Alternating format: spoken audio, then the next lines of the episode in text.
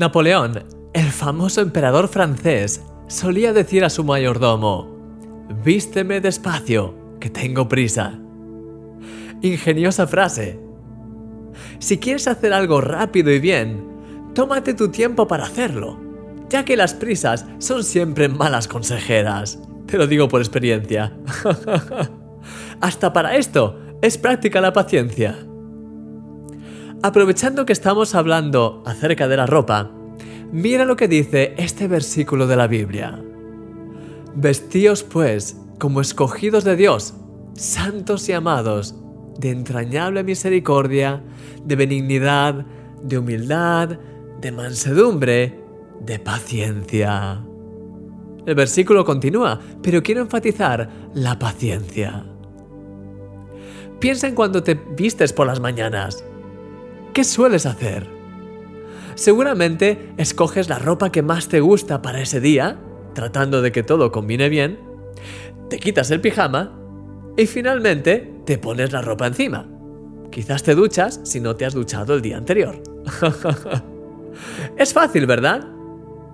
Seguro que es un hábito que tienes tan interiorizado dentro de ti que ni siquiera piensas en ello.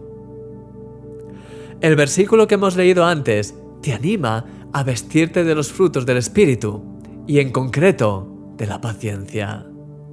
La paciencia combina perfectamente con todo. Sí, es verdad, tienes que decidir encontrarla en el armario de tu corazón y ponértela encima. Y a veces quizá te da pereza o tienes tanta prisa que prefieres salir de casa sin ella. Pero, ¿te imaginas lo que sería salir de casa sin pantalones? Eso sí que sería un olvido grave. lo mismo pasa con la paciencia. Querido amigo, no salgas de casa sin haberte vestido primeramente de paciencia. Cuando la llevas puesta, te sienta tan bien.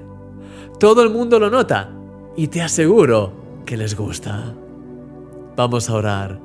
Señor, ayúdame a cada día a ser más intencional a la hora de llenarme de tu paciencia y a la hora de mostrarla a todo el mundo desde la primera hora de la mañana, a transmitirla a cada persona con la que me cruce. En el nombre de Jesús. Amén. Brilla con la luz de Jesús allí donde vayas. Además, ya brillas. ¿Y sabes por qué? Porque eres un milagro.